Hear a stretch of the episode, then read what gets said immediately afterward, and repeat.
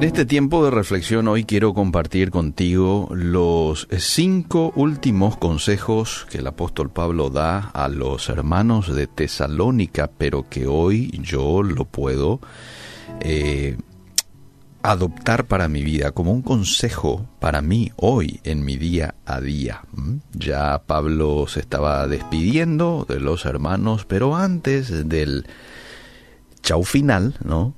Les dice lo siguiente. Cinco consejos. Uno, estad siempre gozosos. ¿Sabes que el gozo viene del Señor? Si vos le recibís a, a Dios en tu corazón, le abrís la puerta de tu corazón a, a Él como resultado de hacer eso y de que Jesús entre a tu vida, vas a sentir vas a experimentar un gozo. Un gozo que no lo vas a poder explicar. Y vas a decir, che, pero ¿de dónde siento esto? Porque estoy con, con problemas, con deudas, pero igual estoy gozoso. Bueno, ese gozo viene de Dios. Juan 15, 11 dice, mi gozo esté en vosotros. Por lo tanto, si el Señor está en nosotros, la felicidad en nuestras vidas es completa. Por esta razón, si hoy estás enfrentando un problema, entrega esa situación en manos del Señor. Confía, descansa en Él, así como lo hizo el apóstol Pablo durante toda su vida. Y fíjate vos que él escribe la carta del gozo, porque así es como muchos lo denominan al la carta de Filipenses, en plena prisión, encadenado, ¿sí? con un guardia ahí cerquita a él, en Roma. Y él escribe, regocijaos en el Señor, siempre otra vez digo, regocijaos. Todo lo puedo en Cristo que me fortalece. El gozo de Dios inundaba la vida de Pablo, por eso él podía decir tal cosa. Entonces, el primer consejo, estén siempre gozosos. Y qué interesante, porque no solamente él lo dice de palabras, él lo demostró con acciones. Bueno, lo segundo, segundo consejo, orad sin cesar. ¿Por qué les da este consejo? Orad sin cesar. Recordemos que hay otros pasajes en donde también nos habla de que oremos en todo tiempo. Velad y orad, dijo Jesús, para que no entréis en tentación. Dios desea que dependamos completamente de Él y orar sin cesar quiere decir que le tomemos en cuenta a Dios en todo.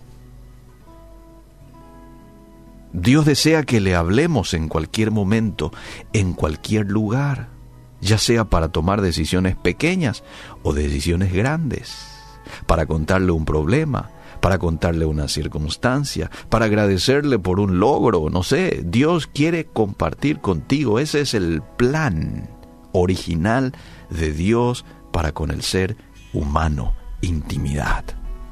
Dios desea tener intimidad con el ser humano. Por lo tanto, habla con Él hoy lo más que puedas. Él está dispuesto a escucharte y no solo a escucharte, a hablarte también y a ayudarte orad sin cesar. Lo tercero, dad gracias en todo.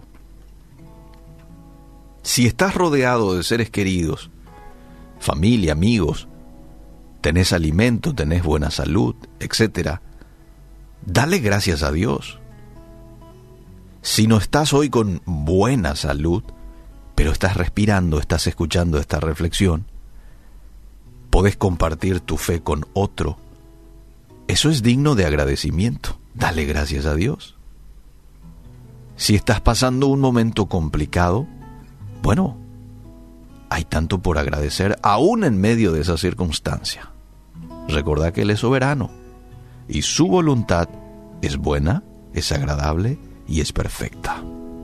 Entonces, agradecele nomás a Dios. Señor, yo te agradezco porque tu voluntad para mí, a pesar de que estoy pasando por esta circunstancia que no entiendo, es buena, es agradable y es perfecta. Y por eso nomás, ya te doy gracias.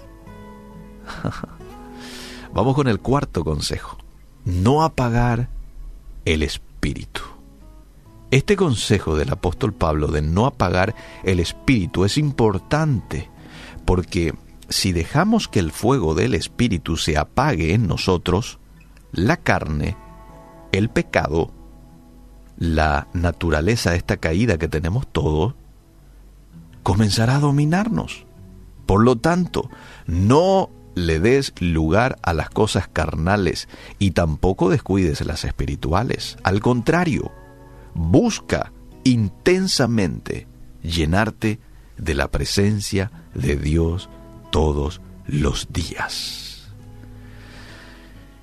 Y dirá usted, ¿y cómo yo no apago al Espíritu Santo en mi vida? Y es precisamente como ya acabo de mencionar no dándole lugar al pecado en su vida, obedeciéndolo en todo. Y tres, teniendo comunión con Él. No dejándolo allí descuidado en nuestras vidas. Es como estaba pensando de que muchas veces nosotros actuamos así con Dios, como no actuaríamos con un ser humano, ¿verdad? Viene una persona, vos le decís, bienvenido, gracias por estar acá.